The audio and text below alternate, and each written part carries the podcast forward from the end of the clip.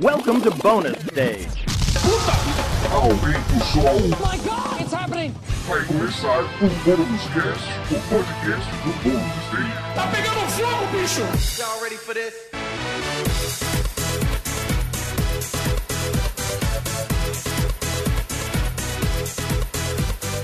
Sejam todos bem-vindos a mais uma edição do Bônus Cast, o podcast do Bônus Stage sobre jogos, entretenimento e cultura pop. Eu sou o Rodrigo Sanches, junto comigo, Beatriz Blanco. Olá, Ê, olá! tudo bem com você? Tudo daquele jeito. Bem, É, a gente sempre vai falar isso, né? Em tempos de pandemia, não tem o que fazer, né? Com a gente também, a Lana Dilene. Tudo bem, minha querida? Olá, gente, tudo em ordem. Na medida do possível, tudo certo. Tudo bem. E também com a gente, o nosso querido Wagner Waka. Boa noite, bom dia, boa tarde, dependente do horário que você tá ouvindo esse podcast. Como você tá, meu velho? Fala aí, seus cringe, beleza? De boa. Eu acho que foi muito cringe isso Foi que você fez cringe, agora. Foi foi bem bem cringe. tudo bem. Mas nós cringe, somos né? cringe, né? É, Todos nós. Nós, nós somos jovens, né? Então. É Cara, difícil. cringe já é uma palavra que a nossa geração não escolheria Do cuzou, eu pra acho. chamar os outros de cringe, saca? É, é verdade. Né? Acho que que era equivalente a cringe na nossa geração? Era um tosco. É tosco. Tosco, nossa, tosco total, hein? Tosco. Tosco. tosco. Nossa, que tosco. É, verdade. Bom, bônus cast de hoje, tradicional, né, edição que a gente fala aí do que a gente tá jogando, do que que a gente tá assistindo, lendo, ouvindo. Fazia é tempo, hein? mais uma edição. Fazia tempo, é verdade, É, né? É porque a gente cansou de consumir cultura.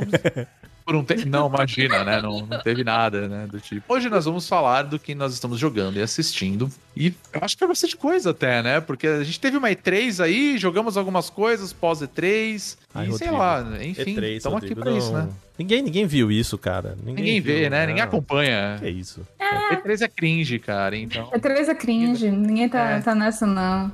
ninguém acompanha. Bom, vou começar com ele, nosso querido Wagner Waka, pra Opa! começar aqui essa edição do Bônus Cast com a pergunta clássica que é o que você andou jogando de bom, ou assistindo, ou ouvindo, e por aí vai. Tô jogando, fazendo esse PlayStation 5 valer a pena. Vai Gente, demorar, amigo. É, não, tá. Tô fazendo valer a pena. É gerúndio, Bia. É, é construindo, entendeu? Eu sei, você tá em Passo a processo. É, estou em processo. E Só vai valer a pena esse PS5 quando chegar o PS6, entendeu? Aí. Mas vamos lá. Eu tô jogando Hashtag Clank Rift Apart é, com a tradução é, em, em uma nova dimensão. Que podia ter, ter traduzido que uma. Deu a louca na dimensão também, que seria uma tradução muito mais. Eu acho que seria muito mais legal. Muito Agora mais PTBR. tocando- Mas tudo bem. É.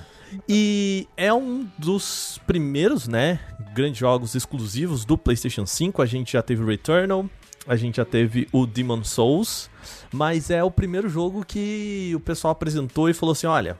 É o seguinte, isso só funciona no PlayStation 5. Por quê? Porque ele tem toda a paradinha do SSD que eu vou explicar e tudo mais. Eu vou dizer um negócio, a gente recebeu, tá? A primeira coisa, acho que um disclaimer sempre bom de fazer, a gente recebeu esse jogo pela Sony, tá? Um pouquinho antes do lançamento, né? A gente fez live aqui no no bônus, a gente só não falou dele antes porque teve E3. Eu acho que foi, inclusive, gente, péssimo momento pra lançar jogo. Péssimo momento. É, eu também Né? achei. Ficou bem. Mas é a Sony, né? A Sony não tava na E3, então Tava. ela pouco se fudeu. A verdade foi isso, né? Mas eu acho que atrapalhou um pouco, porque vou Atrapalhou, dizer um negócio certeza. assim.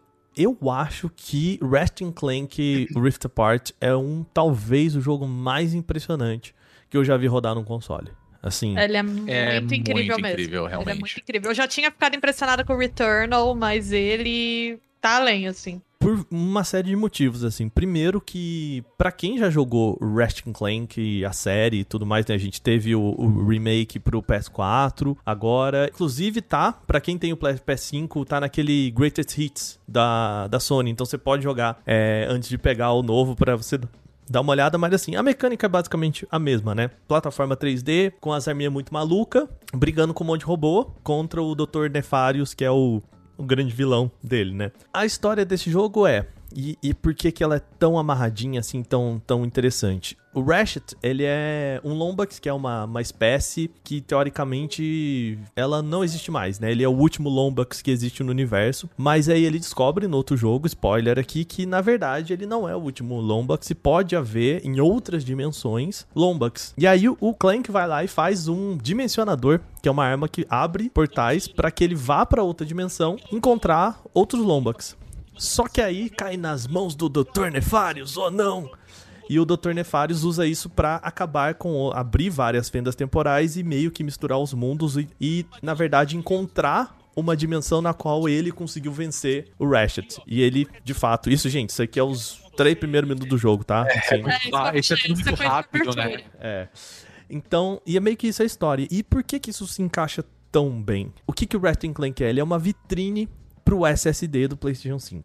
Né? Ele é o jogo que vai mostrar por que, que o SSD do PlayStation 5 é tão poderoso. A ideia é que, tá, isso tá em alguns trailers também, ele consegue carregar uma fase inteira de modo muito rápido, embora eu acho que a Sony deu uma super valorizada nisso nos trailers, né? Se você vê o trailer, tem aquela cena que tá no começo do jogo também, assim, que é o, Ratchet caindo, tipo, dentro de um portal e já abrindo outro portal e já começando uma outra fase, aí ele entra num outro portal e vai pra uma outra fase, e tipo, mostrando que aquele microsegundo em que ele passou. Microsegundo não, vai, um ou dois segundos que ele passou do portal, já carregou outra fase e ele vai é, jogar por aquela fase e tal. Não é bem assim que funciona, tá? Mas mesmo assim ainda é impressionante demais.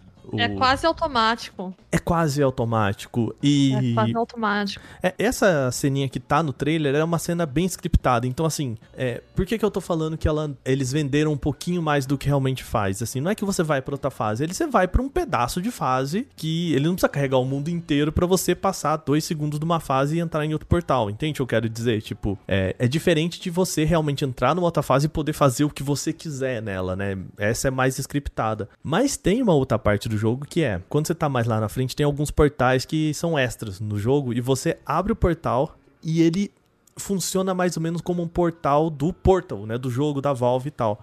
Que assim, você entrou, você tá em outro lugar, você tá em outra fase, não tem loading. Isso é muito impressionante. É, assim. isso eu achei a coisa mais impressionante. Aquele momento que ele dá, por exemplo, como se fosse um zoom rápido, É. né? Que você entra com a arma e você, caramba, já entrou, assim. Isso é, isso é praticamente automático, é muito incrível. É que eu acho legal esse efeito de zoom, né? Vamos falar assim. Porque para algumas coisas é, é, claro, é o efeito do jogo que na verdade é você indo aque- até aquele ponto, só que ele faz a transição ao contrário. né?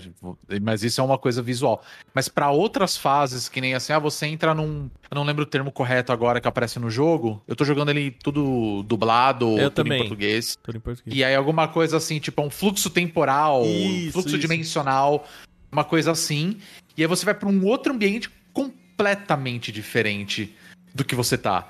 E isso é muito legal. Isso eu acho fantástico. É. A rapidez, essa transição pro outro é imediata. Isso é muito, muito incrível. É, essa, essa gimmick, né, essa mecânicazinha que a, que a Bia falou, assim, na prática ela funciona como uma hookshot, né? Um, um Isso, gancho exato. que você se puxa pra um lugar, só que em vez de você se puxar pra um lugar, é como se Ele você vem. puxasse aquele portal até você, né? O efeito é esse. Isso. E dá pra ver que existe um, um mini loading ali, porque quando você tá nesse caminho, você não consegue mexer o Ratchet, né? E até meio ruim, porque às vezes, beleza, você tem os inimigos e tem um, um ponto desse portal que você pode meio que se teletransportar, né? Entrar nesse portal pra ir atrás do inimigo. E ele mostra pra você que isso é meio um portal, porque às vezes você tem que usar isso também, por exemplo, tem uma grade e atrás tem um portal, você usa isso pra atravessar essa grade, saca? É, não é só uma. Porque se isso fosse só uma hookshot que te puxa, a grade seria um anteparo pra isso, né? Então, tecnicamente falando,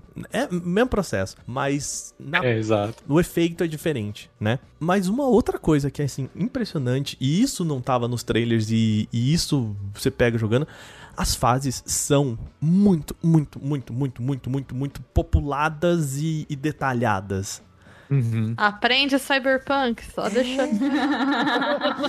E, e assim, Talvez o Cyberpunk funcione bem no Play 5, né? E- Então, já- Podemos pensar nisso. E isso é um planeta, é um planeta útil, né? Não é que nem Cyberpunk. E assim, essa é a minha crítica com os jogos de mundo aberto no geral, assim, cara, eu acho lindo, né? Não vamos pegar o Cyberpunk porque eu acho que eles é um exemplo ruim, mas o Assassin's Creed Valhalla. Cara, muito legal você ter aquela montanha que é assim, que não sei o que lá, que tem aquele verde, vale, e você passa ali uma vez no jogo e nunca mais você vai ver aquilo porque, cara, sei lá, você tem mais um- uma ilha gigante e aí você abre outra ilha e mais uma terceira ilha gigante pra você andar e você não vai voltar naquele lugar porque, né, você não tem tempo pra isso, né? E o Ratchet Clank não, assim, me impressiona. Eu tava, isso rolou inclusive em live, assim, né? Eu- na segunda fase que você tá, que ela, ela tem um estilinho mais cyberpunk, assim, eu falei, nossa, olha aquele fundo ali, né? Que bacana e tal. E aí pensando assim, pô, aí era meio que chupa Final Fantasy VII, né? Pô, ali aquele fundo ali, mó bonito, né? Não é um papel de parede. Não, um tudo PNG, né? é. É. E aí, de repente, você tá andando, você tá andando e falou, nossa, tá ficando mais perto aquele, aquele fundo.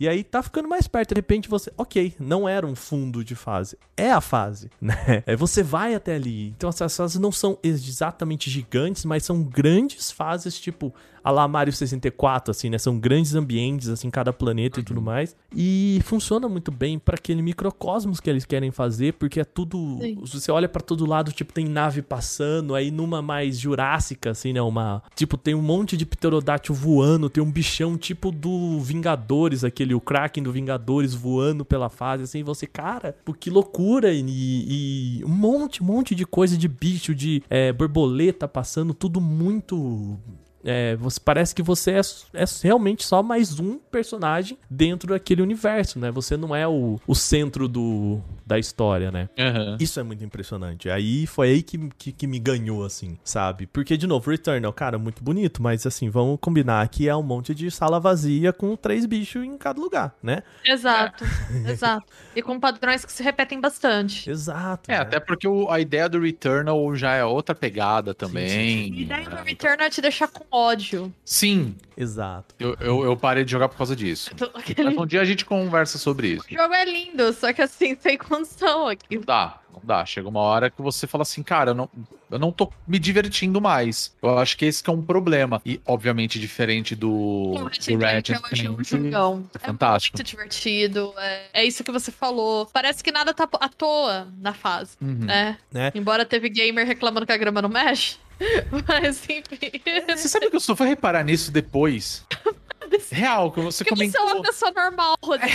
É, sim, Mas, verdade. mas ao mesmo tempo, assim, é uma coisa que o pessoal do Digital Foundry viu e depois eu fui dar uma olhada também e percebi isso em live, tá, gente? Tem isso em live que é É verdade. o Ray Tracing, né? Ele Sim. usa no PlayStation 5 toda a proposta do Ray Tracing. É um negócio que eu tava conversando até com meu irmão aqui em casa no, no final de semana, que é, é, por enquanto, eu não sei se- o quanto o Ray Tracing é uma tecnologia que ajuda. Eu, eu queria muito fazer uma entrevista com algumas pessoas assim, que é, porque hoje as pessoas estão precisando fazer dois jogos. Um que trabalha com a iluminação meio feita na mão, vamos assim dizer, ou com engine e tudo mais, e outra iluminação feita com Ray Tracing, porque os jogos mesclam isso, né? Então, tipo, eu não sei o quanto o Ray Tracing hoje ajuda, porque as pessoas não têm ainda o hardware pra rodar um jogo. Então, se você Sim, sim. colocar um jogo exclusivo para com Ray Tracing, você vai diminuir a sua base instalada, que é o caso do PlayStation 5, né? Sim. Lançar um exclusivo para PlayStation 5 é lançar jogo para poucas pessoas.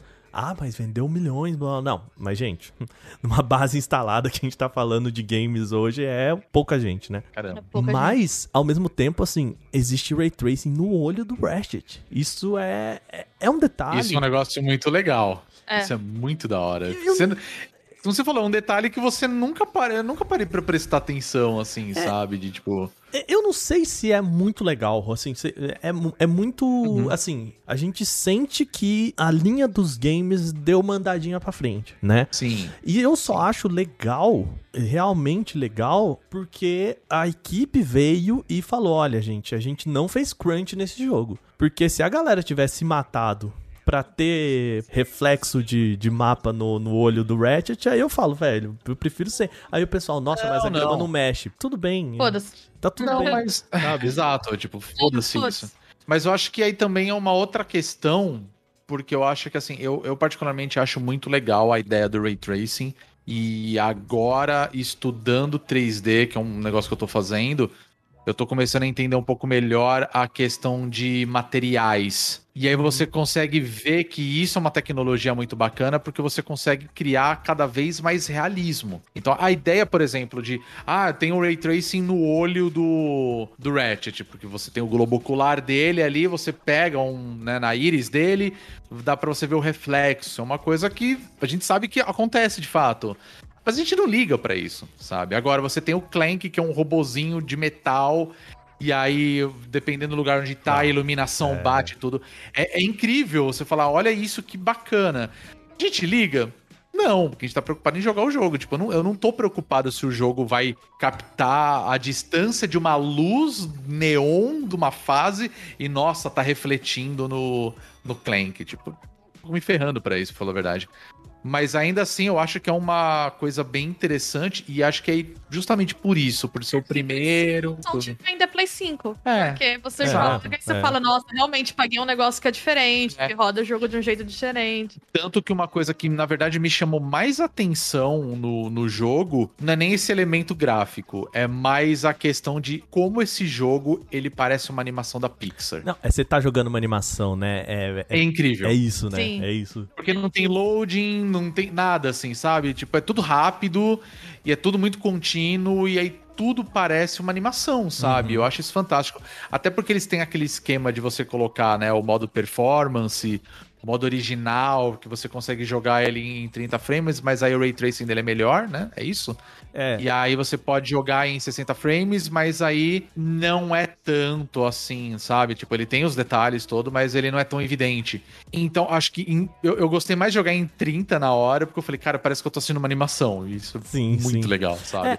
E aí depois falar, ah, não, eu vou jogar em 60 mesmo, porque, ah, eu tô com Play 5, sabe? Aí você, Uh, eu quero polígono. performance, Não, é, é polígono, que, é sabe? que a, a movimentação do Ratchet em 60, ela é, ela é muito fluida. E assim, e é. cada personagem tem umas animações também muito bem feitas e tudo mais. E eu acho que eu, eu quero repetir isso, assim. A hora que os artistas, os animadores e tudo mais, obviamente que foram, sei lá, umas oito pessoas que foram ao Twitter falar, olha gente, eu, eu e muito, eles frisaram isso, eu não fiz crunch, né? É, eu tive essa experiência e a experiência da minha equipe também foi da gente não precisar fazer o crunch. Pra quem não sabe, crunch é o hábito de você trabalhar, né? A, a prática de você trabalhar é, fora do horário, final de semana e ou, né, trabalhar muito pra entregar um, um projeto e tal. E possivelmente não ser remunerado por isso, inclusive. É, nem sempre ser mune- remunerado por isso, né? E, e eles falaram que não, e assim, e só de a gente não ver um Jason Fry desmentindo essa galera, né? Falando, não, É vocês, isso que eu ia falar. né?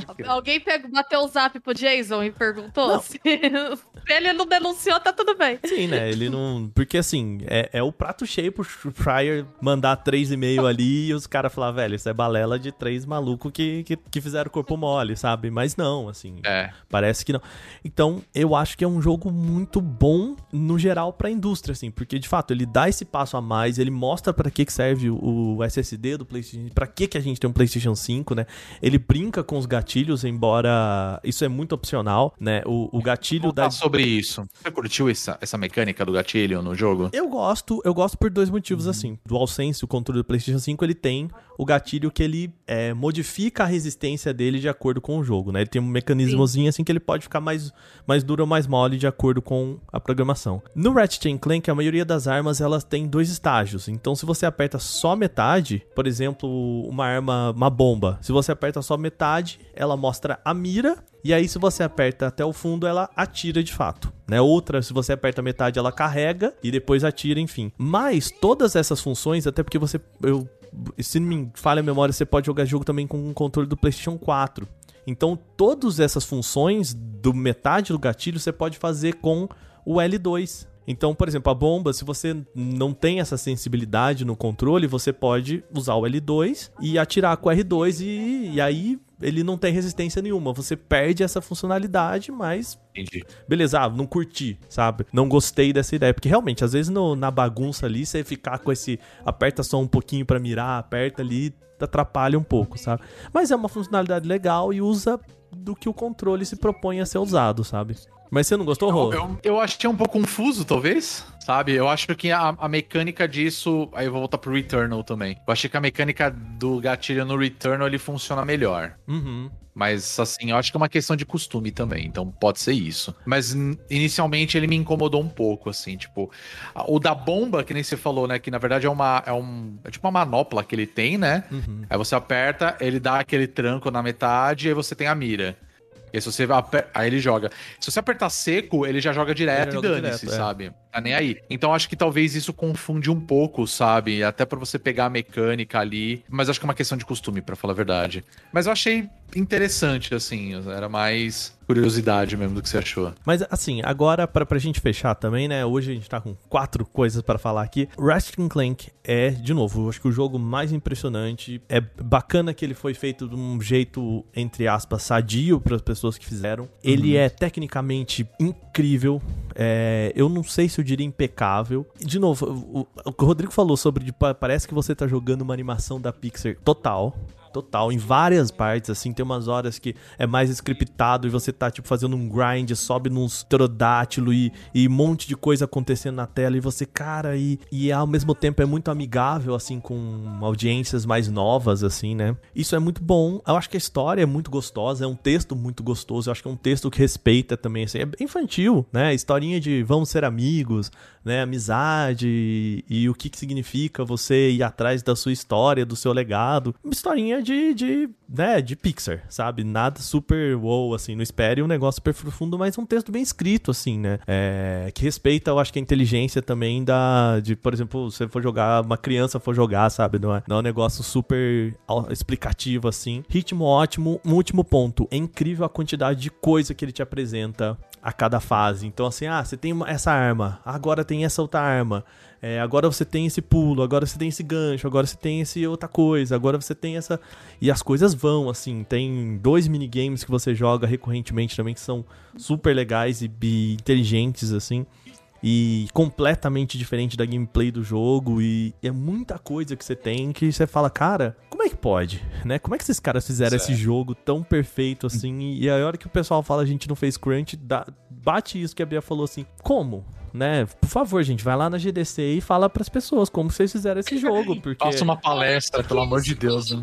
Uma ideia é o que, assim, a galera que pesquisa games tem debatido e tal, né? Até com base nas entrevistas, nas etnografias que o pessoal faz, que é a vida sem crunch ela é muito possível, assim. Os É, estúdios optam por fazer crunch. É, A real é essa, né? Eles fazem o planejamento pensando no crunch, né? é, Eles chamam de tempo crítico, assim. É. Então, É que assim, claramente esse jogo era pra ter saído com o PlayStation 5 e depois ele, tanto que quando o PlayStation 5 foi apresentado, ele foi o jogo da janela de lembra disso que é, é, passou? Não, ele vai ser o jogo da janela de lançamentos do PlayStation 5 que a gente Uhum. entendeu que seria até o final do ano fiscal. Aí ele foi pra março, se não me engano, e depois saiu agora. Ele foi, dá pra perceber que ele teve adiamentos, né? E, e bom saber que é isso que a Bia falou. Cara, os caras já viram lá atrás que não vai dar. E não precisa esperar Ah, chegar no, no momento em que tá todo mundo né, esgotado pra falar, gente, vai ter mais três meses desse inferno.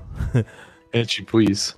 Mas é isso. Mas eu, eu, eu gostei também e eu só queria fazer um, um complemento que é a questão da dublagem. Uhum, A dublagem brasileira pra gente ficou muito legal. muito boa. Acho que dá mais a impressão de você tá jogando uma animação de fato, sabe? Uhum. Porque tá muito bem dublado, é engraçado.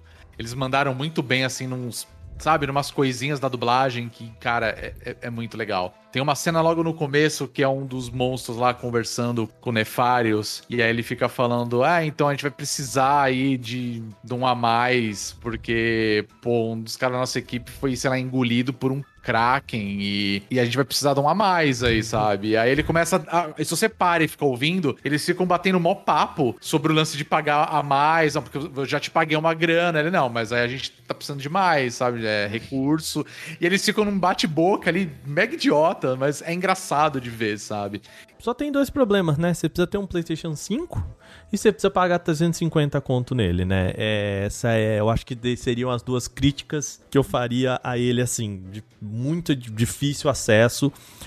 E eu acho que se você não tem condições, e eu imagino que pouquíssima gente tenha, né, privilégios aqui que a gente tem, vai no YouTube, dá uma olhada, vale muito a pena, assim, para você entender mais ou menos o que a gente tá falando aqui, vai lá no nossa Twitch que na hora que a gente tá jogando, assim, as coisas acontecem e eu fico, uou, olha isso, gente, e meio que vou dando uma explicada por que que eu tô tão impressionado, assim.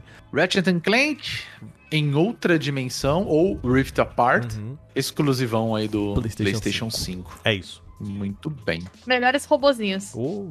Vamos que vamos. Alana, você. E por aí vai. Então, eu não tô jogando nada, né, que não seja Pedra na Lua, mas eu assisti recentemente é, o caso Evandro, né, a série documental do Globoplay, e eu já tinha ouvido o podcast antes, eu sei que a maioria de vocês aqui também já viu, mas eu vou, de qualquer forma, vou me conter aqui pra evitar spoiler, porque tanto o podcast, ele é bem comprido, né, tem sempre alguém que tá começando agora, quanto a série saiu bem recente, então tem chances, né, do pessoal não ter assistido. Eu acho que esse não é o tema pra esse podcast, mas assim, talvez a gente vale a gente discutir é, o quanto que documentários transformam essas histórias em entretenimento e a gente fica nessa de mas pô, não vou te dar spoiler aí de repente a gente, cara, meio que a gente devia contar essa história pra todo mundo, né?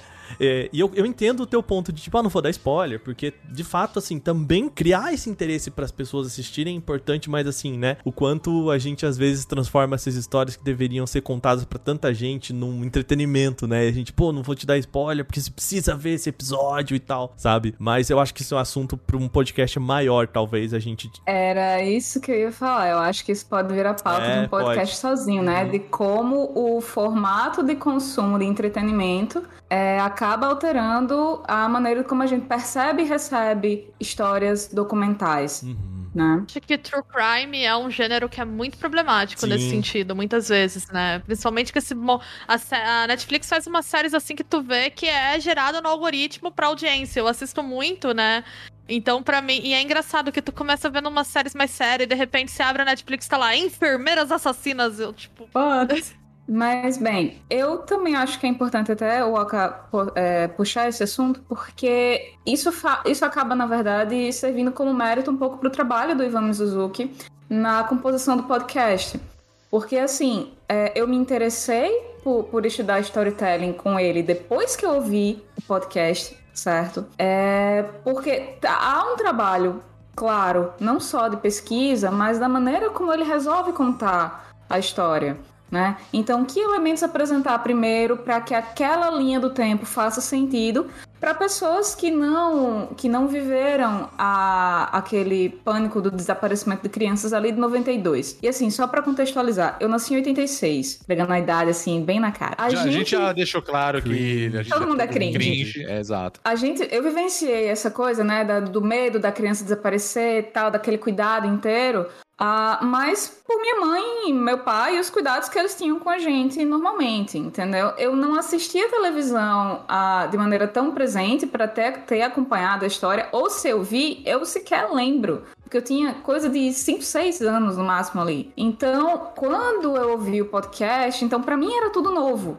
Né? tipo, ok, você tá contando aí fatos que, não- que aconteceram há sei lá quantos anos, não vou fazer conta agora. Pra mim, eu tô, eu tô recebendo tudo isso como coisa nova agora e eu não posso deixar de reconhecer que tem um, um cuidado ali nessa maneira de construir a história, Uhum. né?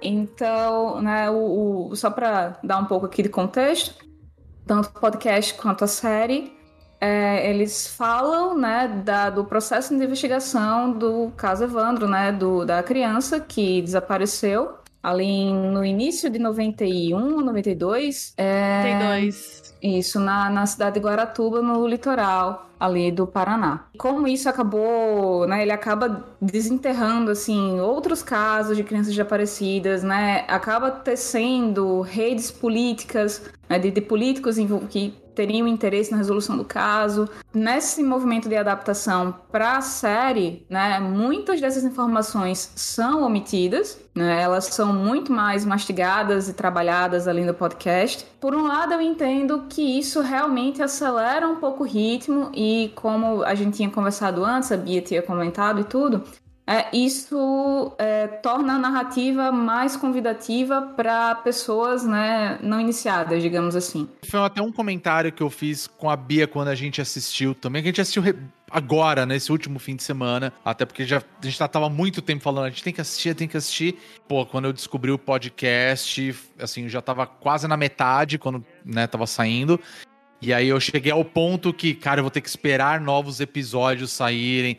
Quando teve aquele hiato ali de mais ou menos uns seis, sete meses pra ter os outros episódios, porque inicialmente eu lembro que o podcast, né, do caso Evandro era para o Mizanzuki ele fala que teria 25 episódios, mas ele encontrou mais informações que ele achava que era relevante e virou uns 30 e poucos episódios, né? Eu acho que são 36 ou 37. É, então é coisa pra caramba, assim. Enfim, eu cheguei nesse ato, né, pra acompanhar. E aí, quando você pega todo aquele material, que tem episódios que tem duas horas de duração, e aí você vê uma série de oito episódios, é tudo muito rápido. Tanto que o, o primeiro episódio, quando eu assisti, eu confesso que eu fiquei assim, falei, puta, cara, eu não acredito, assim, tá tudo corrido.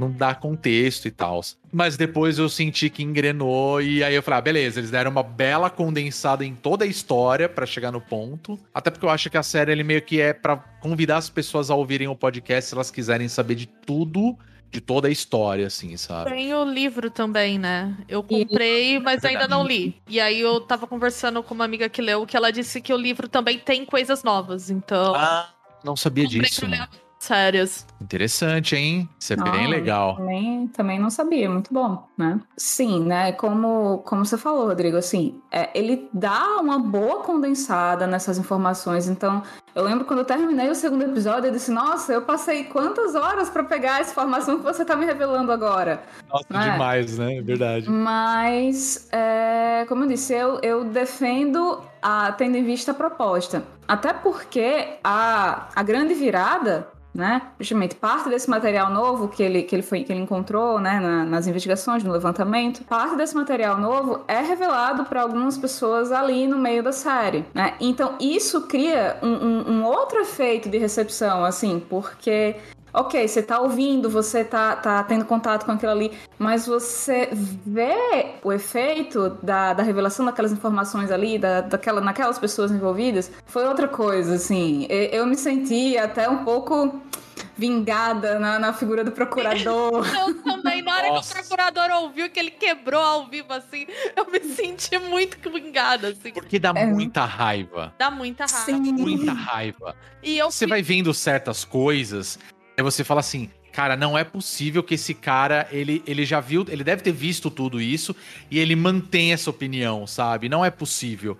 E aí no final que tem esse, esse momento da- da- das evidências, né, e tudo mais, Isso. cara, aquilo acho que dá, você fica com a alma lavada, assim, na hora, sabe? Mas é engraçado também como é, foram duas experiências, assim, muito interessantes e diferentes. Eu lembro que quando saiu o episódio, né, do, do podcast, pra quem nunca ouviu o podcast, o Ivan faz uma investigação sobre o crime e ele descobre um fato que nem a justiça da época conseguiu apurar, né, uma prova que não tava nos autos. E eu lembro que eu ouvi essa, esse episódio do podcast na academia, foi no mundo pré-Covid. E eu estava correndo na esteira ouvindo o podcast e eu fiquei tão empolgada que eu gritei chupa Diógenes no meio da Smart Fit Pinheiros e as pessoas me olharam. Caraca! Chupa Diógenes! Você foi cringe na academia, Beatriz. Total. De júbilo. De júbilo. E eu, e eu achei assim tão incrível. Porque assim, é forte, né? Sim. E eu lembro que ele Muito termina forte. o episódio falando: esse caso é uma vergonha. E eu fiquei assim. Cara, que coisa foda, eu achei incrível, assim, achei estética, assim, uma experiência de fruição estética incrível, né? Bizarro falar isso sobre uma coisa sobre crime, mas assim, por conta da, da, da revelação e o sentimento de vingança, isso, do tipo, É. cara, a justiça vai ser feita. Quando eu vi a série, eu pensei, ah, vai ser bem diminuído, né, o impacto, mas não.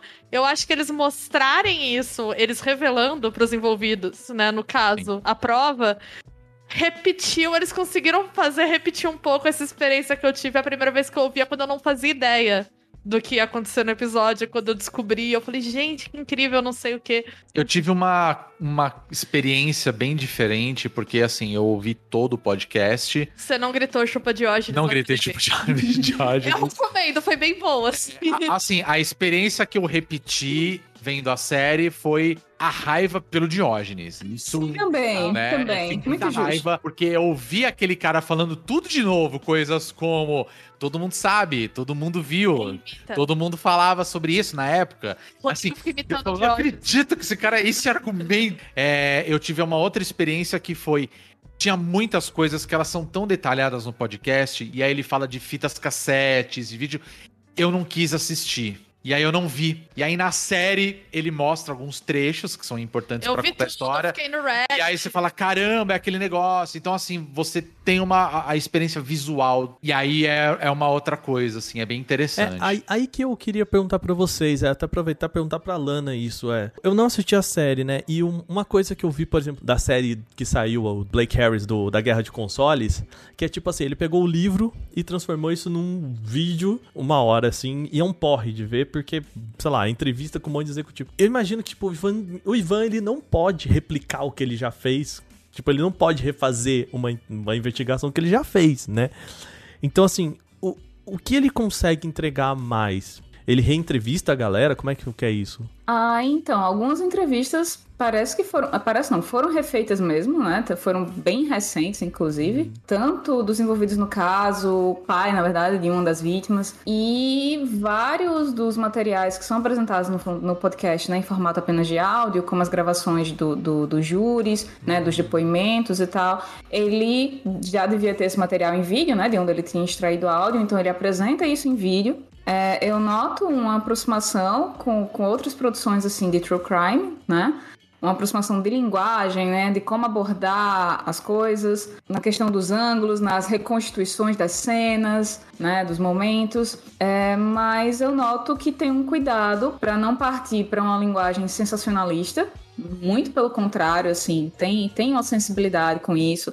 Tem até uma das passagens das pessoas que estão depondo, né? Das entrevistadas que ela vai dizer, olha, eu não tenho coragem de falar isso na frente de um homem. Aí ela disse, não tem problema, todo mundo aqui vai sair, você vai ficar só falando aqui com, com, com a pessoa, e a gente sai e tal, e ainda mostra, assim, algumas pessoas saindo, e, e ela dá andamento, né, à, à entrevista. E não há, não há, assim, um uso apelativo, porque ele é de imagem, né? Então eu acho. Agora tem, tem coisas que eu achei, assim, muito bem sacadas, né? Não só os ângulos de drone, de mostrar a, a, a, a paisagem da cidade vista de cima e tal, ah, mas um certo cuidado de reiterar algumas imagens, como a- as fotografias, né, que estavam ali meio apagadas em cima da água. É, Quem, quem viu vai saber do que eu tô falando. É, e aquelas coisas vão funcionando como uma construção temática, tipo, olha, isso aqui são ícones que a gente tá retomando para serem relembrados pela audiência, né? Então, se você viu esse episódio primeiro nessa semana, ele lançava a cada dois, né? Isso, É, isso então, se você viu esses dois episódios, no- quando você retoma aquilo semana que vem ou 15 dias depois, você tem ali uma reiteração de elementos. Então, tem um cuidado de, de, de, de construção de narrativa. É, eu achei bastante interessante que os episódios, né? São oito no total, né? E eles são muito separados, assim. Então ele fala do crime, acusação, os envolvidos. Então, assim, cada episódio eu sinto que ele dá um foco maior, E mas todo baseado na narrativa do, do caso em geral, né? E claro, mais uma vez, ele escracha a forma como a, a justiça na época no Brasil era uma porcaria, essa é a grande verdade. Não sabemos se melhorou enquanto. É. É, pois é. Temos não tem dúvidas. Ainda temos dúvidas, né?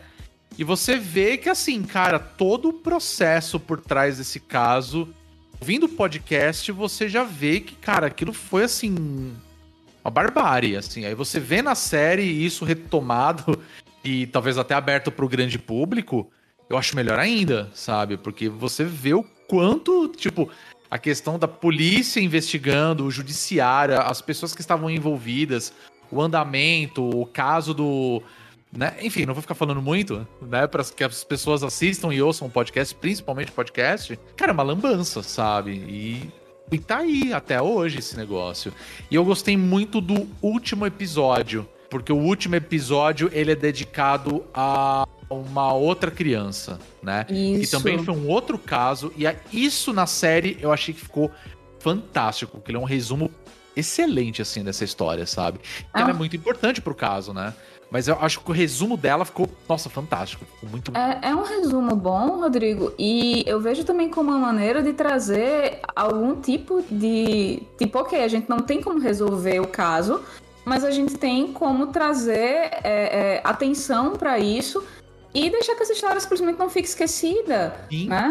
Que, que, que não se perca aí numa, numa diferenciação de classes das pessoas envolvidas. É, a gente é de uma geração que a gente cresceu e foi justamente numa época que a gente era criança, próximo da idade das crianças que foram desaparecidas lá. E pelo menos aqui em São Paulo, a gente tinha coisas que era assim, sei lá, tipo lendas urbanas como se você vê uma Kombi com um palhaço, você foge porque eles estão raptando crianças. Isso nunca foi provado que realmente existia. Isso como notícia no jornal local, assim, quando eu era criança. Exato. Cuidado, van misteriosa na misteriosa porta escola, crianças. sabe, mano? É, então assim, existia um pânico de que iam roubar crianças. Claro, a gente sabia, né, de que rolava isso. A mídia na época, porra, aqui agora os caras nadavam de braçada nesse tema, né? Sim. Era surreal, eu- sabe sabe? que eu fiquei assim, vendo, né? Eu, uma coisa que eu gosto no gênero, no true crime, é como o do crime tu consegue entender todo um contexto social, né? Com certeza. Isso, e é isso que eu gosto no True Crime. Eu odeio coisas de True Crime que elas são só mostrar o crime a resolução. Sabe aquela abordagem bem policialesca? O que eu acho interessante é quando o True Crime ele é. O crime é usado pra fazer uma reflexão social de contexto, porque do desvio, né, você consegue. E, cara, vem daquela série. Vai dando um gosto amargo do Brasil nos anos 90, assim. Sim. Com Eu certeza. sei que tem uma passagem que ela se comunicou muito comigo porque eu lembro de um medo da infância. Eu era bem o perfil de criança que sumia. Eu era loirinha de olho claro, sabe? Quando, aquela coisa que eles falam que era criança. E eu comecei a ver aquilo e assim, as entrevistas falando por que as crianças loiras de olho claro são sacrificadas porque elas são as mais puras. E eu, cacete, que bagulho racista. Né? E assim, Pra aquilo me caralho. tocou. Sim. Porque era uma coisa caralho. corriqueira da TV dos anos 90. E eu fiquei Era. olhando e falei, cara, não tinha como esse país ser diferente. Olha isso. A gente via isso no Jornal Nacional e a gente não achava bizarro, né? E assim, mostrando aqueles takes de terreiro como se o terreiro fosse uma coisa né, absurda, assim. E eu fiquei lembrando, eu fiquei lembrando das pessoas falando de terreiro quando eu era criança tal. Cara, você vai entendendo o Brasil, assim. Então eu acho que o caso Evandro tem esse lado, assim. De você ver como a herança da ditadura ali escancarada, Sim. sabe? Nossa, totalmente. Na- na- no, no modus operandi da polícia, enfim. Tu vê o problema estrutural do judiciário, que o judiciário ele é uma grande broderagem, né? Todo mundo se conhece, todo mundo é amigo, é a roda dos brother. E tu vê esse racismo institucionalizado, assim, e, muito explícito, muito explícito. Porque além de toda a história do absurdo do caso, eu gosto muito de como ele escancara isso, né? Tipo, no episódio do, do, do número 7, do, dedicado ao Leandro, ele escancara, olha só, ninguém ligou pra essa criança porque essa criança era filha de uma camareira e de um pescador. Sim, Exatamente, porque ele era filho de gente pobre. exato. Entende? E ele nomeia isso, então eu acho que isso é muito importante, né? Eu acho que é essa abordagem quando a gente vai discutir crime que a gente tem que ter, assim, entender que, que esse, esse desvio tá dizendo sobre a norma, assim, né? Sim, e não só o fato do, do sumiço do Evandro, né? O desaparecimento, o caso inicial, né? A gente sabe, a gente já falou um pouco. Mas, assim, me deu uma tristeza profunda na hora que mostra num determinado momento o pai do, do Leandro, né? Que era uma das outras crianças desaparecidas na época. E ele fala assim: eu, eu tive que deixar na mão da polícia pra investigar, porque assim, eu era pobre, eu tinha outras crianças pra alimentar. Eu tive que trabalhar, tipo, segue a vida. Aí você fala, cara, o seu filho desapareceu. E o cara não pôde fazer nada, porque ele era pobre e tinha que trabalhar pra sustentar a família. E dá no que dá, sabe? E você fica assim, caralho, que merda, cara. Tipo, me- te dá um. Te dá esse gosto amargo, né? No, no final das contas. Horrível. Fez mal até, porque eu lembrei, na hora que eles falam que o dia que o Leandro sumiu, ele ia pra, pro hotel com a mãe, que era camareira, e falaram: Ah, não deixa essa criança aqui. Ela E tá assim, atrapalhando. Ela tá né? atrapalhando. E a primeira coisa que eu pensei foi: caramba, o que, que custava deixar É. a criança aí? E a segunda, eu lembrei daquele garoto que morreu, filho de uma empregada doméstica, Miguel. o Miguel. E aí eu fiquei, cara, como as histórias se repetem, né? Pois Não, é. Bia, é, na- Pois é. nessa Coisa. semana a gente tava discutindo de novo toda essa questão da é, de você criminalizar rituais e tal com a história do Lá- Lázaro, que é o, o É, o Lázaro. serial killer, Isso, né, Lázaro. que tá, tá por aí, que aí foram na casa do cara, encontraram coisas de né, religiões de matriz africanas, não sei se é um Umbanda, né, eu não, eu não fui até assim, e aí a polícia já colocou como coisa suspeita É triste do... pra caramba, sabe? A gente já teve muito caso disso. Eu, eu nem quero entrar no assunto, porque assim, é, eu, eu tive o desprazer de. Eu, eu instalei o TikTok, né? Eu, como tem, eu falei, né? Gente- Ok, Eu quero ser jovem, eu curva- sou isso- jovem. Isso, fez uma curva aí. Eu sou jovem. É, mas o que eu quero dizer é o seguinte: é a quantidade de pessoas. Onde eu quero chegar? É a quantidade de pessoas dentro dessa rede fazendo piada com o fato de um assassino que não foi encontrado e as pessoas estão fazendo piada e você fala assim, cara, em nenhum momento passa na cabeça dessas pessoas que pessoas morreram, rola uma preocupação geral, Sumo. vira um consumo e assim, vamos usar esse assunto pra fazer É. piada, sabe? E eu fico pensando, cara, quantas, quantas vezes a gente não viu piada até na nossa geração mesmo, quando criança, de tipo, cuidado, porque vão pegar as crianças vão fazer tal coisa, tipo. Do nada essas pessoas inventam casos, sabe? E, pô, a gente já viu gente aí que morreu aí linchado na rua porque inventaram uma história de que a pessoa era bruxa e morreu, sabe? E não tinha nada a ver. Então, assim, você vê o que, que tem um, um ponto ali que é a comoção, porque, claro, né? Tipo, você pega toda essa situação de crianças desaparecidas dos anos 90, vai comover qualquer pessoa, sabe? Mas ao mesmo tempo, você vê que tem todo um processo por trás que é totalmente errado. E isso fica muito evidenciado, tanto no podcast e principalmente na série.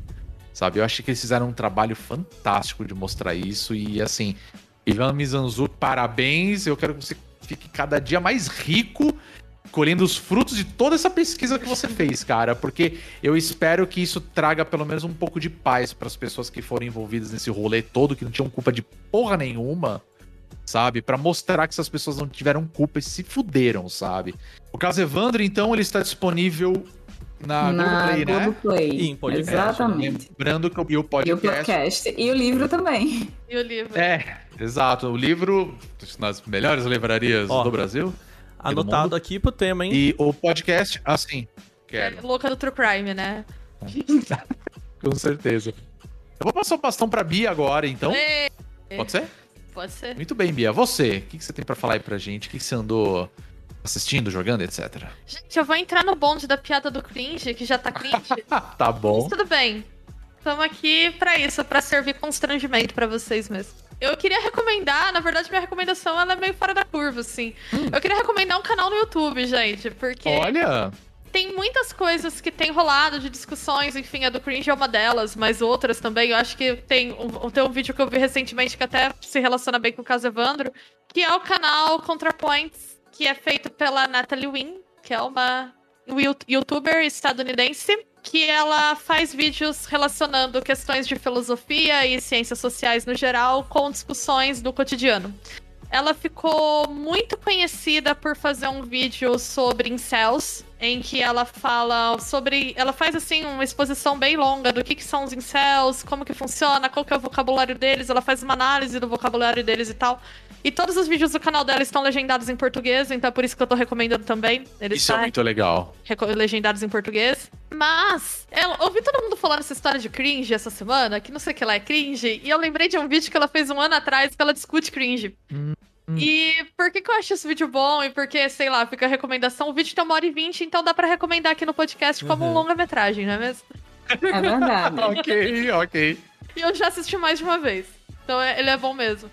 Ela faz uma reflexão que o cringe, na verdade, essa, essa palavra, esse termo, surgiu na internet como um, um tipo de conteúdo que são os canais de cringe react. Vocês já viram isso?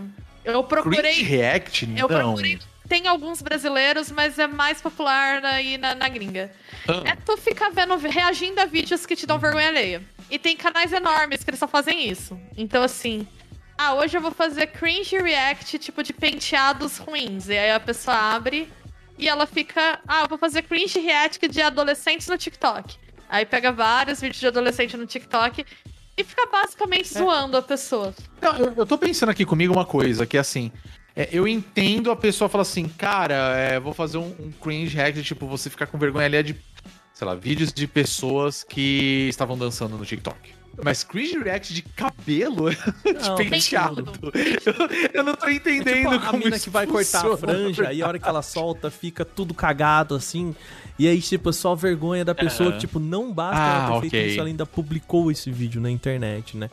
Nunca vi esse tipo de conteúdo, na verdade. Eu, eu- Mas não, eu acho que assim, só um, um ponto assim, né? A gente viu esse papo de cringe, quem tá brincando assim, né? Mas é, eu acho que é bom a gente falar até sobre o termo, né, Bia? Eu não sei se você vai, vai, vai entrar nessa. nesse mais pra frente, mas assim, não, você é, É, a pessoa não, das letras aqui, é. você e a Lana. seria assim, ele é, pode ser traduzido como, né, estranho assim, mas eu acho que o estranhamento, enfim, alguma coisa tipo é, pode ser usado como uma coisa que é estranha, mas eu acho que o cringe nesse contexto, eu entendo ele como a ver... sabe aquela vergonha que você tem quando seu pai faz uma piada que é fora do, do contexto dos seus amigos, sabe? Tipo, é tipo o seu pai chegar na rodinha e falar, e aí galera, só nos computer? Esses é isso, é, eu acho que seria esse, isso que seria o cringe. Tá ganhando, É. filhão. É porque a tradução literal não tem nada, meio que nada a ver com isso, né? Mas é esse. esse É, exatamente. Mas o, o uso é, é por alheia, aí. Né? Seria É, mais e ou ela- menos isso. Ela Isso, vergonha uma- alheia. Nesse vídeo dela, ela faz uma relação que eu acho muito boa, que ela fala que cringe tem a ver com autoconsciência. Por exemplo, quando Olha. você ouve a sua voz soando no telefone ou numa gravação pela primeira vez, você estranha. Porque você fica muito autoconsciente de como as pessoas te ouvem. E isso te causa um desconforto. Ah. E aí, ela fala que, né, que esse gênero ficou tão popular. Ela mostra que tem canais e canais no Reddit, só dedicados também, subreddits, a posts pra você sentir vergonha alheia da pessoa, né? E ela fala, precisa ser um sentimento Nossa, negativo. gente, isso é muito. É! Por que, que a gente Negativo. procura? Enfim, mas aí, isso pra exemplificar o tipo de discussão que ela traz no canal.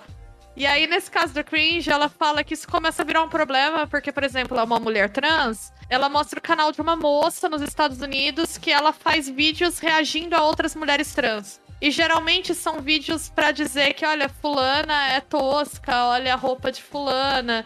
É, para falar muito de passabilidade, né? Que como a passabilidade é colocada nas discussões sobre direitos de pessoas trans, é a ideia de você se passar por uma pessoa cis, né? Então, a É. passabilidade ela garante, por exemplo, né, que as- essas pessoas elas não vão ser discriminadas porque elas não vão ser vistas como trans.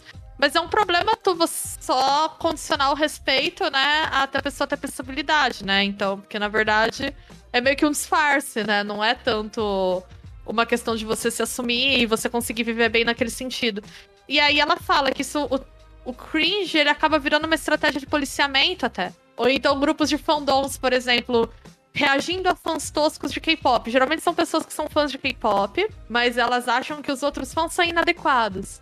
Então elas se sentem com autoconsciência, vem daí do tipo, esse grupo que faz parte do mesmo grupo de pessoas que eu, ele está envergonhando a minha categoria.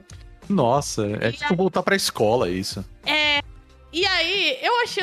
eu acho que esse vídeo vale a pena pra ser visto como cri- sobre cringe, porque, exemplificando, né, do, do trabalho que ela faz no canal, ela faz muito isso, assim. Ela pega coisas que estão. que tá todo mundo debatendo e fala, tá, mas vamos entender isso aqui à luz das ciências sociais, da filosofia.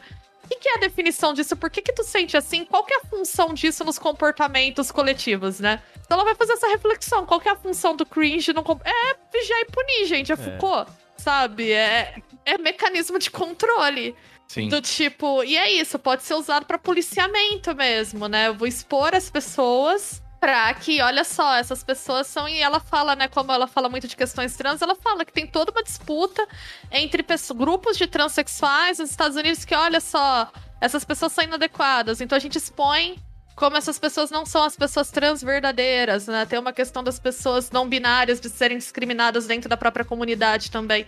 Então, é muito interessante. Outro que eu acho que tem a ver com o caso Evandro, que eu vou recomendar dela também, é um vídeo que ela fez sobre justiça. Que ela reflete do porquê que os policiais são tão fascinados pela figura do justiceiro, do Punisher. Aí ela parte de entrevistas feitas com policiais e de uma própria ideia de conceitos de justiça. Né, de justiça retributiva, que é tu se vingar, né, olho por olho, dente por dente, e justiça reparativa, que é você tentar transformar, né, o mecanismo de justiça numa forma de reparação para a sociedade. E eu acho muito bom, porque gente, às vezes a gente fica vendo uns conteúdo aí, né, que pega que é isso, que fazem ou uma reflexão muito rasa, ou que não tentam articular com o que tá acontecendo, ou tratam tudo como uma modinha de É. internet. Eu não sabia desses vídeos de cringe react até eu ver o canal dela. E aí, uma coisa que era engraçada pra mim, eu comecei a ficar meio preocupada com ela, assim, do tipo, tá, esse negócio de falar que tudo é cringe é um problema, sabe? Isso pode ser usado de um jeito ruim, né? Pode ser usado pra cyberbullying, assim. Tu pode ter É todo verdade, um segmento de cyberbullying. E eu fiquei pensando quantos dos memes brasileiros, né? Seria o sanduíche o primeiro cringe react que a gente teve, assim? a gente a Nossa, pessoa eu naquela nunca ia pensar nisso, A gente- na verdade. situação e dar risada, porque é vergonha alheia, né? Dá pra tu pegar um monte de meme que são feitos nessa lógica, assim. Então, é, eu acho o trabalho do canal dela muito interessante. Eu não conheço ninguém que faça parecido. Porque ela tem uma coisa de fazer um negócio É. meio teatral também. A ela faz linguagem é muito- cenários, é- usa é- uns é figurinos. muito, assim, porque assim, né, Bia? Eu acho que tem muita gente debatendo esse tipo de coisa, mas assim, quer queira que não debatendo que nem a gente, né?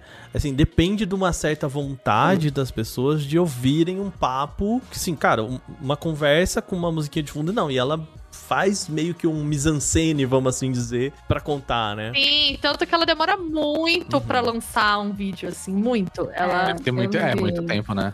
Muito- Eu, eu lembro, de- acho que foi o vídeo que você falou, Bia, que ela fala dos incels, ela faz toda uma pesquisa pra Ela criar é um tempão aquilo lá. É, e o vídeo é um vídeo longo. Ela constrói, Vai né? pelo menos uma hora, assim, sabe? Eu acho que Isso. E é um negócio aula. legal, e assim, no sentido da gente. é, eu acho que ela reconhece muito que ela faz parte de um estudo que já tá aí. Né? E isso é um erro muito assim, é que a gente sempre fala, né? Que a gente é uma geração muito autorreferente, né? E eu imagino que essa galera, é, essa galera do cringe, não sei o que lá, é ainda também uma geração muito autorreferente, porque eles acham que eles inventaram a xingar velho, né? Verdade. Pô, amigo, Ninguém fez isso. Nossa, né? Ninguém nunca o primeiro, né? É, exatamente. E assim, eu acho que o trabalho dela é muito isso de tipo, que nem você falou assim, é, beleza, mas é, é o que que a gente tem, né? E, e, é, essa piada ela não vem do nada, né? A gente sempre acha que essas coisas, que a gente se identifica com coisas que surgem do nada, e aí a gente, a hora que a gente olha pra trás, a gente vê que, cara, é, tem indícios disso vindo aí, né? E eu acho que ela faz isso muito bem. Isso Sim. é outro trabalho muito Sim. foda dela, assim. Sim, E eu acho. Outra coisa que eu acho muito bom também é que quando ela debate temas, por exemplo, ela faz muito debate sobre a questão da alt-right. Eu acho que os debates dela têm um, um diferencial que é ela humaniza o outro lado. Mas não é aquele humanizar passar a cabeça e falar, olha, coitadinhos, quase vítimas. É, ela mostra o porquê que aquele sistema de pensamento faz sentido para aquelas pessoas. E, inclusive, ao fazer isso, ela dá pistas de como você pode lidar. Tanto que ela ficou me- mui- ela ficou famosa com esse vídeo dos incels, assim, ela até odeia isso, ela já falou algumas vezes por desradicalizar pessoas. Ah, tá. E ela falou, não tô, meu foco não é desradicalizar pessoas, né? Eu tô aqui é pra entender fazer o- como funciona, né? Eu- Eu, Exatamente. eu tava vendo, antes da, da gente começar a gravar, eu tava vendo o, o vídeo dela mais recente, que é sobre a, a autora do Harry Potter. Justamente sobre as falas transfóbicas dela. E aí ela vai destrinchando, olha, por que, que isso aqui é transfóbico? Por que, que a pessoa média pode não ver nenhum problema nisso? E ela vai destrinchando, vai analisando o discurso, vai... É, é realmente... O, o método de trabalho dela é muito bom, muito bom. E, assim, realmente não, não é nesse, nessa mise-en-scène inteira, tal, mas me lembrou um pouco o conteúdo da Rita, da Rita Von Hunt. Sim. né? Que aqui é, ela produz um canal, é, é, o canal dela é muito mais voltado assim para questões de divulgar o pensamento marxista e esmiuçar o pensamento marxista, né? Mas eu acho que ela faz isso assim de maneira muito lúdica e muito embasada, né, também. Né? Mas é realmente com outra pegada, assim. Mas me lembrou um pouquinho, mais por conta, assim, dessa questão desse embasamento e dessa linguagem mais... um pouco mais lúdica mesmo de, de apresentar. É, eu já vi alguns vídeos dela, eu acho que tem bastante coisa em comum, sim. Mas eu gosto muito disso. Por exemplo, nesse vídeo sobre incels, ela fala, gente, dá para entender. Tem um vídeo dela sobre masculinidades que é muito bom, que chama Homens, eu acho. Que ela fala assim, por que, que os caras estão achando que o feminismo tá tirando o lugar deles, assim? E ela explica, e ela inclusive se dirige aos caras. Ela fala: Eu entendo o desconforto de vocês. Só que vocês precisam entender o nosso também, mas assim, eu não, não acho que vocês são ah, pessoas horríveis, né, condenáveis de saída porque vocês pensam essas coisas. Tem, tem uma construção social aqui e tal. Então, eu acho muito interessante e eu acho que é um conteúdo que deveria ser mais Sim. visto, porque às vezes a gente não sabe endereçar esses debates. Sim. De um jeito nuançado, ou levando em conta certas complexidades, levando em conta que a gente também não. É isso que você tava falando lá, que a gente não inventou militância, a gente oh, não mesmo. tem uma herança e antes tem uma tradição com a qual a gente precisa uhum. dialogar. Eu, eu recomendaria, assim, eu acho que nesses tempos que a gente tá vivendo, é, tudo que é feito para divulgar a ciência de uma forma criativa, ainda mais ciências sociais, né? Porque a gente fala de divulgação Sim. científica, todo mundo só pensa em biologia, uhum. nada contra a biologia, importantíssimo, tá aí o Atila fazendo as lives dele. Mas as pessoas tendem a pensar naquela coisa da ciência muito positivista, quase, né? E falar de ciências sociais, falar de, de marxismo de um jeito lúdico, ou de tentar entender por que, que a, a, a questão Foucaultiana no cringe, sabe? Tudo isso também é divulgação científica, então queria deixar aí a recomendação, gente. Vejam um vídeo dela sobre cringe, porque é muito bom, muito bom mesmo. E tu fica com. Você faz auto-cringe, assim, quando você termina o vídeo. Você faz um auto-cringe. Porque você percebe o quanto é cringe se achar as coisas cringe. ok. Você faz é, isso, tem e... todos. Não, e, e eu, possivelmente, eu, eu gosto é. muito dos vídeos. É, me tira dessa, dessa situação da exclusão do debate, da exclusão do outro, né? Então, o que a Lana tá falando assim, cara, é muito, é muito fácil você chegar e, e falar assim, ah, não compre Harry Potter não consuma nada da J.K. Rowling nunca mais, né? Não lembra que essa mulher existe e, e sim, sendo que, cara, essa mulher tá vendendo, né? Então, o debate precisa ser outro, certo. né? É tipo, ah, bloqueia os machos do, do, do, teu, do teu Instagram. Tá, tudo bem, você pode, você pode se bloquear de um monte de coisa, mas assim, a sociedade continua vivendo e você vive nessa sociedade. As né? coisas então, assim, eu acho que isso, é, esse é um, um jeito é. muito legal também de, de endereçar os textos, de tipo, vamos, vamos entender que a gente faz parte, infelizmente, dessa história e, e a gente não vai escapar disso, né? Então, vamos, vamos entender o que tá rolando, sabe? Eu gosto ah. muito como ela se mostra nos vídeos também. Ela não se coloca como uma militante perfeita, assim. Às vezes ela fala, nossa, uhum. eu penso isso, isso é horrível, meu Deus, que pessoa horrível que eu sou. Ela brinca com isso. Mas eu acho muito bom. Esse vídeo sobre cringe, ela fala abertamente. Tem tipos de mulheres é, transexuais que me dão vergonha. E quando eu percebi essa que eu me senti assim, eu comecei a perceber o problema, né? Porque por que, que eu tô com vergonha dessas outras mulheres? Porque eu tenho auto-ódio e quando eu vejo, eu tenho uma auto-rejeição foda. E quando eu vejo essas mulheres sendo tão confortáveis com coisas que, assim, por exemplo, a aparência, que é um grande problema para mim, uhum. é, eu tento botar elas no lugar delas. Porque eu não consigo, né? Então, assim, eu acho incrível o quanto ela é brutalmente honesta com os preconceitos dela nos vídeos. E eu acho isso tão importante também, porque a gente precisa, para fazer certos debates, sair desse lugar de eu sou iluminado. Uhum. Então eu vou aqui ensinar você como tu é uma pessoa horrível, preconceituosa, tudo de ruim. Eu não. Eu sou totalmente. Aí, Bia, para sensata você, viu? Né? Assim, eu... olha. Está. e eu acho isso uma merda, assim. Então, eu realmente gosto muito de como ela aborda nesse sentido, né? Teve uma vez que eu fiz uma piada até num outro podcast que eu fui gravar como convidada, que eu acho que eu lancei um desconforto, assim.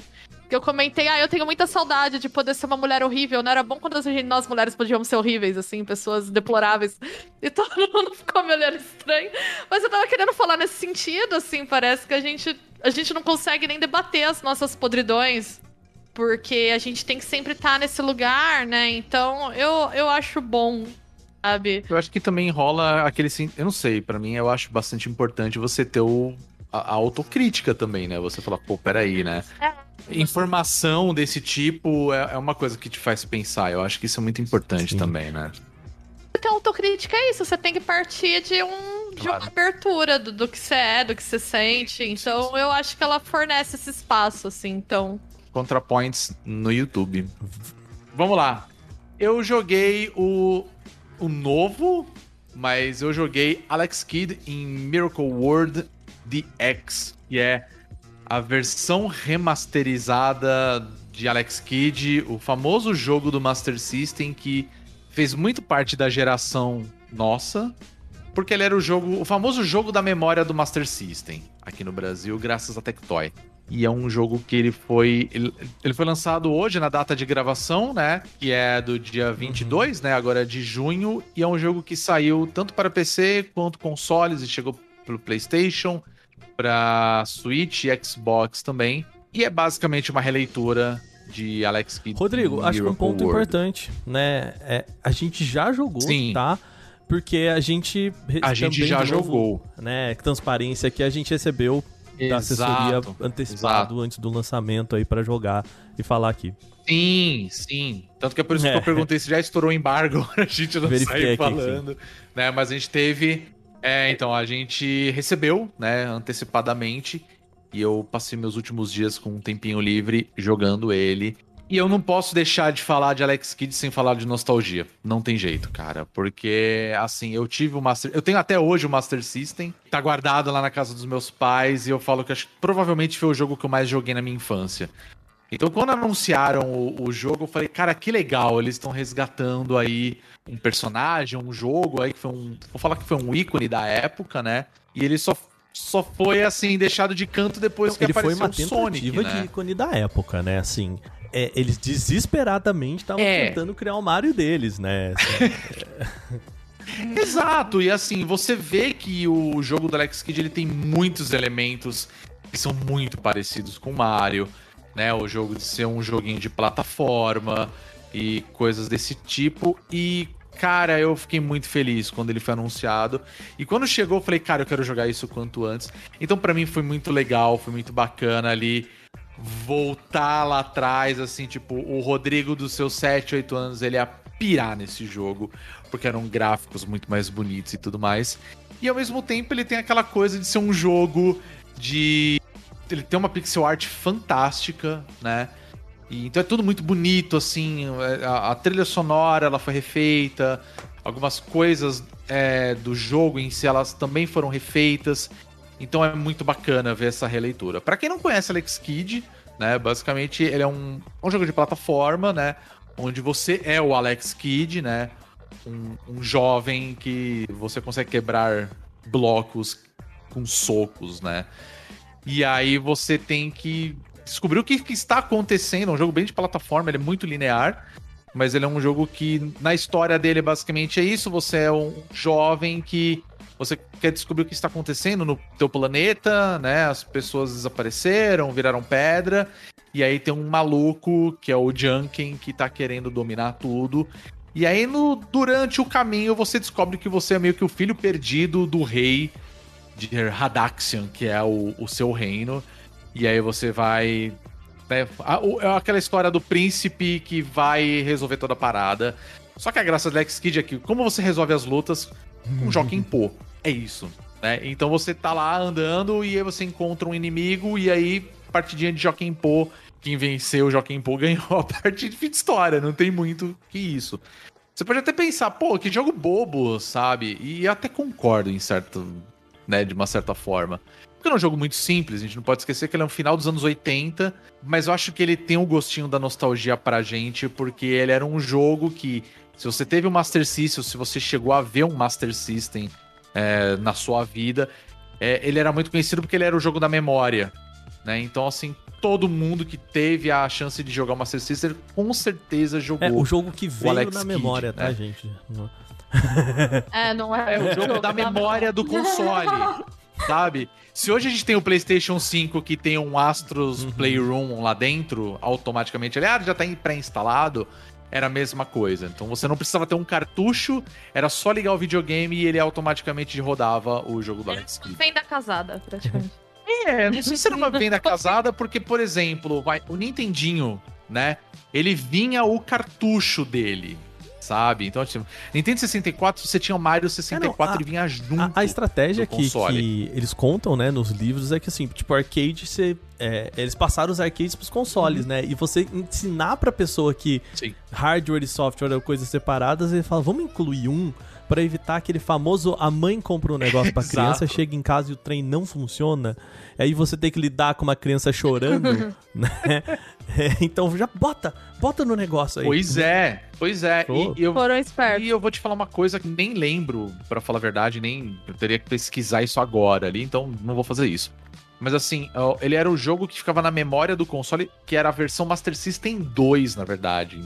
Porque, se eu não me engano, o, o inicial era o cartucho separado ali, que você pegava Uhum. e colocava o cartucho, assim como no Nintendo, Mega Drive, por aí vai. Pra gente, brasileiro, né, eu acho que isso é culpa da Tectoy mesmo aqui no Brasil, que conseguiu colocar um software, né, conseguiu colocar um jogo na memória do próprio console, do próprio videogame, né? Então todo mundo conhecia, todo mundo sabia o que era Alex Kidd ali, né? E aí quando você vê um jogo que, de uma certa forma, pra gente foi um ícone, né? Voltando ali numa nova roupagem e tudo mais, é uma coisa legal. Você vê, pô, um jogo que tem 30 anos já, sabe? Pra mais.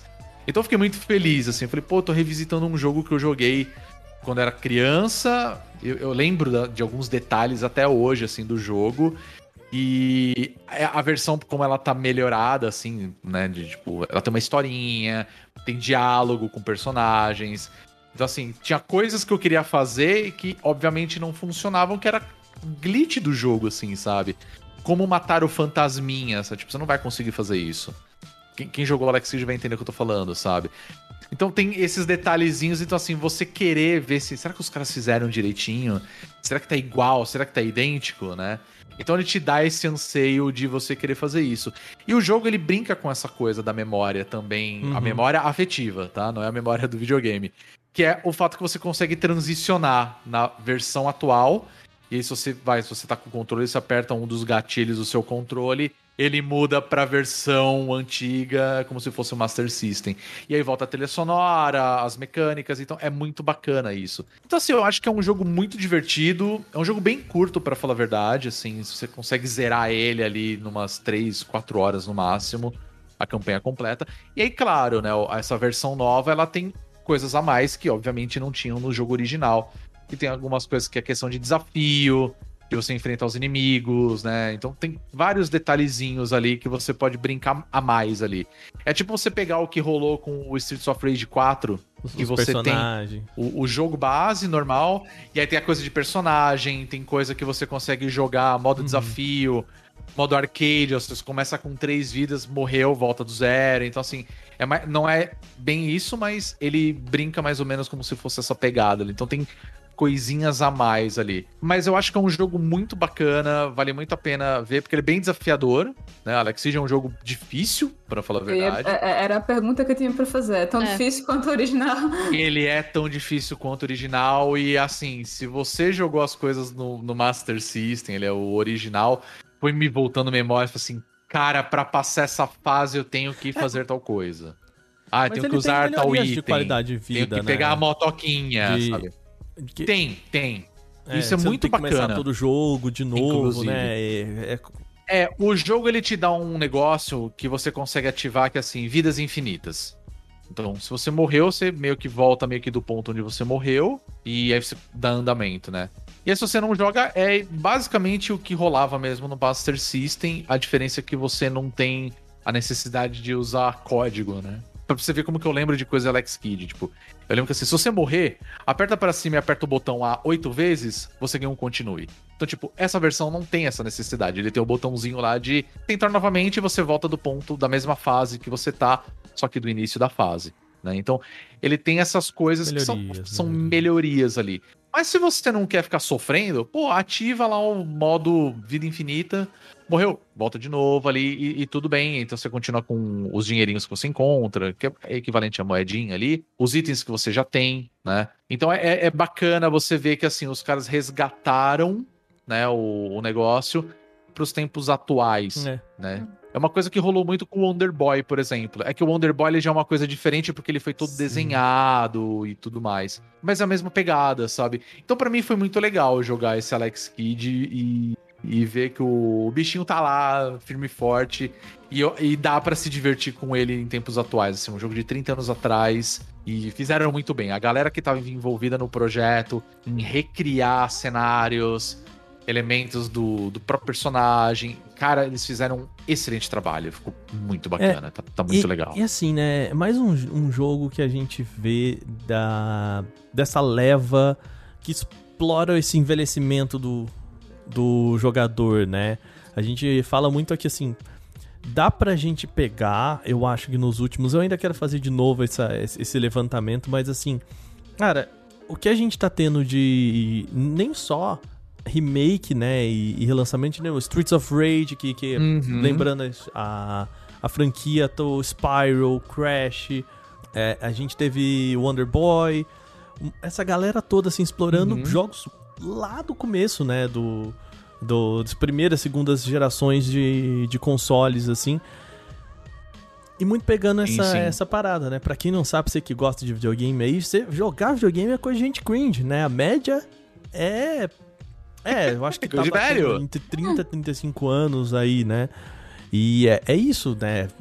Pois é. É coisa de fã da Exato, Taylor Swift, né? cara. Não, fã de, É da. Taylor Swift não. É, Taylor Swift tinha, que ter 20 anos pra gente ser fã. Não, o jovem hoje acha ela cringe.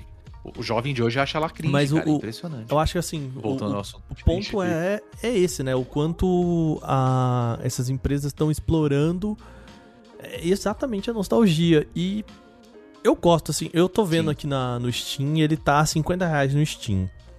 Acho um É, preço isso é um justo. fator relativamente caro pra nossa realidade, claro.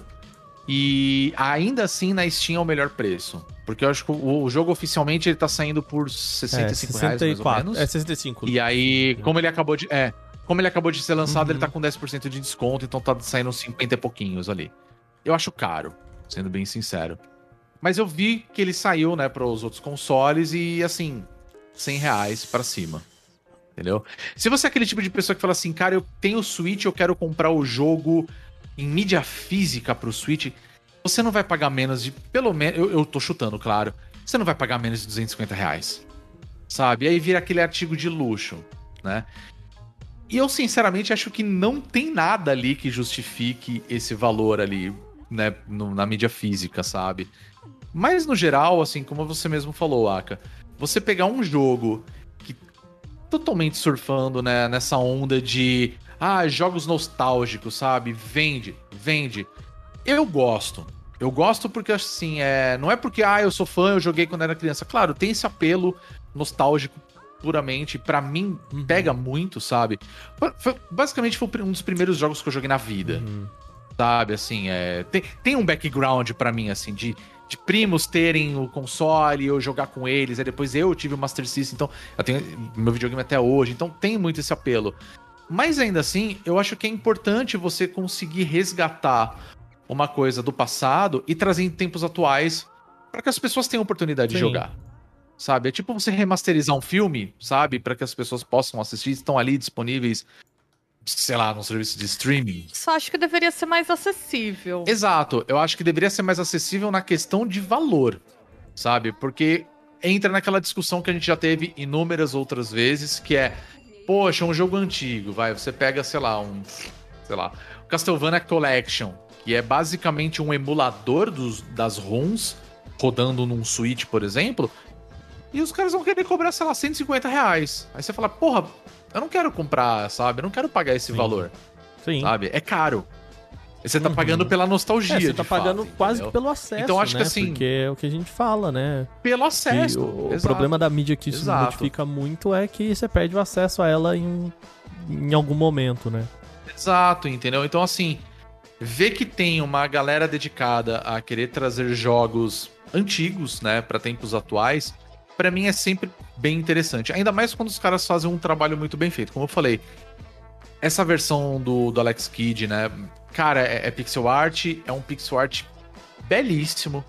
É muito legal, assim, eles colocaram outros elementos, como a, a trilha sonora é diferente da... Assim, claro, ela tem a... Até porque eu acho que o jogo, o jogo original ele deve ter quatro músicas, se muito, sabe? Então, assim, tem alguns arranjos diferentes, né? Para algumas fases, então é legal de ver, né? tem alguns detalhes que tinham no anterior que, assim, se você jogou, você vai reconhecer, então você vai achar isso muito legal. Tem coisas que são bem mais desafiadoras, né? E assim, aquela famosa história, Alex Kidd é tocou, morreu, já era, perdeu uma vida. Entendeu? Então, assim, tem muito isso, né? Não é igual os jogos mais antigos, porém mais recentes. Tipo um Sonic que, assim, você pegou as argolinhas lá, tomou um dano, perdeu as argolinhas, não morreu. Ou o Mario, o Mario fica menorzinho, entendeu? Não, aquilo lá é tipo, é um hit Feito kill, pra- assim. Pra render. Caiu, sabe? O inimigo, o inimigo tocou em você, morreu. Sabe? Você tem que meio que decorar os momentos. Então, no momento que eu tava jogando, assim, cara, um pulo errado, perdeu a vidinha lá, tenta de novo. E, aí- aí volta pro início da fase. Aí você fala, cara, é- vai, vai bater a frustração, você entendeu? Mas, porra, fantástico, assim, de verdade. Achei muito legal ver um jogo. Pra mim foi muito legal, né? Revisitar o passado ali. E, enfim, é, é isso basicamente que eu tinha pra falar, sabe? Joguem que vale a pena. Mas realmente, é, acho que pra nossa realidade ali é um pouquinho salgado ali pra um jogo que você vai jogar mais ou menos umas 3, 4 horas. Se você for bom mesmo, sabe? Porque senão você vai morrer Se bastante não, bicho. pela, pelo tipo de jogo, sabe? Então eu tá quero muito fazer live dele. Se tudo der certo na quinta-feira, eu devo fazer então. Ou se você quiser fazer, pra você, fique à vontade. Mas eu acho que Deixa pra você. Tá bom, tá bom. Vai, vai sim, vai, vai ter live sim. Mas joguem, vale muito a pena. Se você é, é um velho cringe como eu, você vai gostar. Você vai se divertir bastante. Aí você vai poder mostrar pros seus. Talvez seus filhos, ou até pra, pra aquele seu priminho, sabe? Né? O seu sobrinho. Você vai falar assim: aqui eu jogava Altas aventuras. era criança, tinha a sua idade. Uhum, E a criança. ah, você jogava isso aqui. É, e era mó difícil. Hoje em dia é que é fácil jogar. E aí a criança vai olhar e vai falar, "Pff, cringe. Sabe? Então, Meu Deus. você vai se divertir. Vai Muito se bom, muito bom. É isso aí. É, Rô, em quais plataformas que tá? Isso aí. Pelo que eu vi, é, PC ele tá disponível Uhum. na Steam. É, também está disponível para Xbox, PlayStation e Switch. Quando eu falo Xbox e PlayStation, é porque provavelmente vai funcionar tanto no Play Uhum. 4 quanto no Play 5 e Xbox é, Series e por aí vai. Então, tá disponível lá. Mas vale a pena. É bem legal, bem Aqui, divertido. É muito louco. Eu tô, tô com o release aberto aqui. Ele fala em PC, PlayStation 4, PlayStation 5, Xbox One, Xbox Series S e Nintendo Switch. Não fala nada de Xbox Uhum. Series X, mas eu acho que se roda no S, talvez tenha sido um Eu- erro É, eu acho que é questão da retrocompatibilidade É, um erro aqui da geração. do Eu Acho que release. é por isso. É, mas é bem legal, de verdade. Eu me diverti pra caramba, assim. Um joguinho E gostosinho. tem demo no Steam, tá? Pra Sabe? você, vai que... Ah, é verdade, ele tem uma demo na Steam. Então, se você quiser testar, é, é legal. A, a dica que eu dou é, se você jogou né, o, o original, fique transicionando entre né, o antigo e o novo. Porque tem uns detalhezinhos que, assim, eu achei que tem coisas que ficam mais fáceis se você jogar na versão original, entre aspas, e outras coisas que é diferente no, no novo, assim. Principalmente pulo. Olha aí. Fica a dica. Muito bem. É, porque a minha eu me ferrei pra caramba, assim, em algumas partes. Na maldita fase da floresta, que pra mim não tem como não passar ela facilmente sem você tá na motoquinha.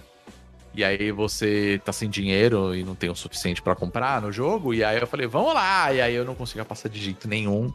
Eu falava, cara, como que era mesmo? Ah, tem tal item. Aí eu ia lá. Novo, eu, puta, não era assim. Então, assim, é legal, sabe? Você ficar pensando, como é que eu vou passar essa fase? Então é, é divertido, sabe? Muito bom. A- Vale a Alex. Kidd, Divirta-se. Em Miracle World, hein? no mundo do milagre. Não sei se essa é a tradução correta. O milagroso. É. Mundo do milagre, o mundo milagroso. boa pergunta. E Não ele é o, a Não sei. versão DX aí, né? Que ele... DX, é, DX. Vale, vale a pena. Muito bem. Então é isso. E acho Ah, que é isso, né? Falamos bastante hoje aí, dando algumas indicações. Ó, teve podcast, teve canal no YouTube, teve jogo. jogo, e teve e podcast barra Série. série, né? Podcast Então, barra série, exato. né, tem nos dois aí, são boas indicações aí. E como sempre, a gente quer saber de você que tá ouvindo aqui o nosso podcast, o que você tem para nos recomendar também, porque a gente também quer Pois conhecer é. coisa nova e a gente adora falar sobre isso. E essas e outras coisas que a gente já falou, você já sabe onde encontrar no nosso site bonusstage.com.br, né? Você encontra tudo lá. Os nossos podcasts vocês encontram em basicamente tudo quanto é canto, né? Você- além de você conseguir ouvir no site, claro. Você pode encontrar em serviços de streaming e você pode procurar em qualquer aplicativo que você goste aí para ouvir podcast, você encontra de maneira bem fácil, tá? Aproveitando que eu falei de serviços de streaming, a gente sempre fala serviços de streaming, mas geralmente era o Spotify e o Deezer. E agora o Bônus Cast também está no serviço do, da Amazon Music.